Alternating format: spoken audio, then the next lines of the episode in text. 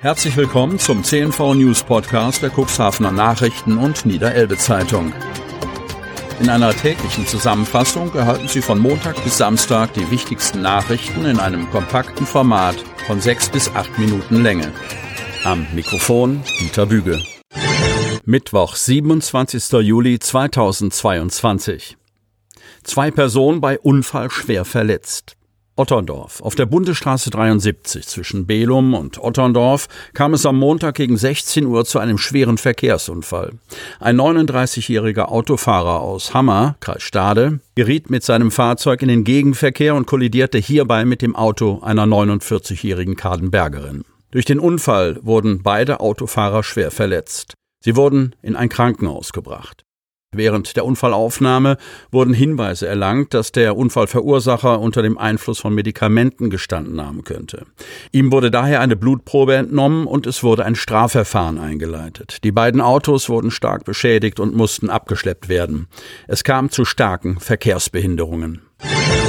Schwer verletzte Reiterin meldet sich. Buxhaven-Dun. Die am Sonnabend beim Duner Wattrennen schwer gestürzte Galoppreiterin Silke Brüggemann hat sich am Montag mit einem Statement auf ihrer Facebook-Seite aus dem Klinikum Bremen-Mitte gemeldet, wo sie immer noch auf der Intensivstation lag. Nach der Erstversorgung in der Helios-Klinik Cuxhaven sei sie nachts mit dem Hubschrauber nach Bremen verlegt worden.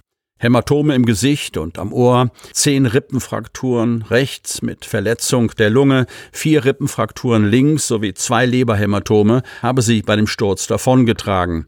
Eine erschreckend lange Liste, aber alles wird wieder heilen, schreibt sie. Jos van der Meer, Präsident des Vereins für Pferderennen auf dem Donauwatt, ist erleichtert, dass er bereits am Montag selbst mit Silke Brüggemann, die in anderen Jahren auch schon siegreich auf dem Donauwatt war, telefonieren konnte. Die Reiterin habe einen trotz allem gefassten und zuversichtlichen Eindruck gemacht, berichtet van der Meer, der ihr eine baldige, vollständige Genesung wünscht. Silke Brüggemann bedankte sich bei zahlreichen Freunden und Verbundenen aus dem Rennsport und darüber hinaus, die sich um sie gesorgt und ihr Genesungswünsche gesandt haben. Im neunten Rennen um den Preis des Landkreises Cuxhaven war sie am Sonnabend mit dem Pferd Dibi beim Überholen in der ersten Kurve gestürzt. Auch Raginhild Hessler mit Rennpferd Lilo Leuchtkugel kam zu Fall. Während diese sofort widerstand, blieb Silke Brüggemann zum Entsetzen der Augenzeugen reglos liegen. Ruf nach weiterer Badetreppe in der Grimmershörnbucht wird lauter. Cuxhaven. Reicht die vorhandene Anzahl an Badetreppen im Bereich Grimmershörn aus? Nutzer und Tourismusverwaltung sind in diesem Punkt unterschiedlicher Auffassung. Erstgenannte plädieren für eine zusätzliche Einstiegshilfe am vorderen Ende der Bucht, vor allem um das Unfallrisiko in diesem Bereich zu mindern. Es sind vor allem die Eigentümer privater Strandkörbe, die nicht müde werden, auf die Sinnhaftigkeit einer weiteren Stiege ins Wasser hinzuweisen. Die nächste Badetreppe liegt kurz vor der neu eröffneten Buchtbude und das ist etwa 150 Meter entfernt, gibt Andreas Wichmann zu bedenken. Dem Ratsherrn geht es nach eigenen Worten weniger um Fragen der Bequemlichkeit als um Sicherheitsaspekte. Denn wer um diese Jahreszeit nach Abkühlung strebt, sucht im Regelfall den kürzesten Weg zwischen seinem Liegeplatz und dem nassen Element. Und für Sonnenanbeter im vorderen, das heißt westlich gelegenen Teil der Grimmershörnbucht, führt der über eine Bootsrampe, die offenbar gefährlicher ist, als sie aussieht. Extrem rutschig sei es dort, betont der Ratspolitiker. Besonders leicht gerate man auf der Rampe bei Hochwasser in Straucheln, berichtet Wichmann. Eine Badetreppe wäre hier sehr wichtig, lautet Wichmanns Fazit. Oberbürgermeister Uwe Sandja könne als Aufsichtsratsvorsitzender der Nordsee Halbert verstehen, dass sich viele Nutzer über eine zusätzliche Treppe freuen würden. Trotzdem sei es bisher nicht beabsichtigt, einen weiteren Einstieg zu schaffen. Sandja zufolge will man es aus Sicherheitsgründen vermeiden, Anreize zu schaffen, die Ortskundige dazu verleiten könnten, außerhalb des von der DLRG überwachten Bereichs zu schwimmen. Auch die Schlickproblematik dürfe man nicht aus den Augen verlieren, so Sandja. Nachts auf dem Bahnhof Stade gestrandet. Cuxhaven.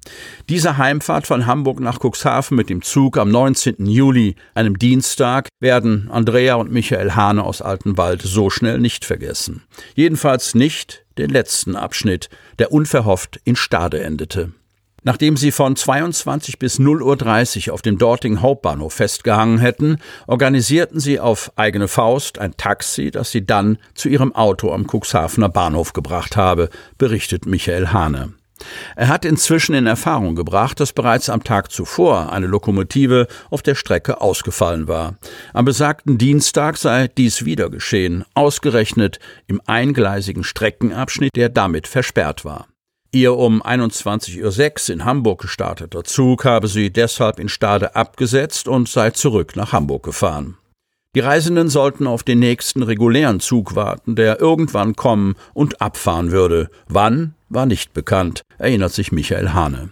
Auf Fragen hinsichtlich eines Schienenersatzverkehrs oder eines Taxischeins habe das Zugpersonal nicht reagiert. Das Personal war nett, aber letztlich genauso hilflos wie wir so Hahnes Eindruck. Seine Frau und er hätten schließlich nach zweieinhalb Stunden ohne weitere Information beschlossen, auf eigene Faust per Taxi nach Cuxhaven zu fahren. Der Fahrer berichtete, dass das kein Einzelfall sei, berichtet Michael Hahne. Die Lokstörungen an den betreffenden Tagen bestätigt Guido Efler, Leiter Betrieb bei Start Unterelbe in Cuxhaven. Diese führten dazu, dass wir zwei Teilausfälle am Montag gegen 13 Uhr und eine Verspätung um 22.37 Uhr von mehr als 60 Minuten hatten, schreibt er in einer Stellungnahme. Am Dienstag führte die Störung dazu, dass wir ebenfalls dispositive Maßnahmen treffen mussten in Form der Zugführung einer Ersatzlok sowie das Abschleppen der defekten Lok. Parallel sei ein größtmöglicher Schienenersatzverkehr veranlasst worden. Die Organisation eines kurzfristigen Notverkehrs bedürfe allerdings immer einer gewissen Organisationszeit. Somit habe das Personal zunächst auf weiterführende Informationen warten müssen. Efler, wir planten Ersatzfahrten mit klimatisierten Zügen, was bewusst dazu führte, dass zwei Züge verspätet fuhren, um alle Fahrgäste befördern zu können. Selbstverständlich halten wir uns an die gesetzlichen Regelungen der Fahrgastrechte, welche von uns eingehalten wurden. Fahrten auf eigene Kosten seien daher nicht notwendig gewesen. Sie hörten den Podcast der CNV Medien. Redaktionsleitung Ulrich Rode und Christoph Käfer. Produktion Win Marketing, Agentur für Text- und Audioproduktion.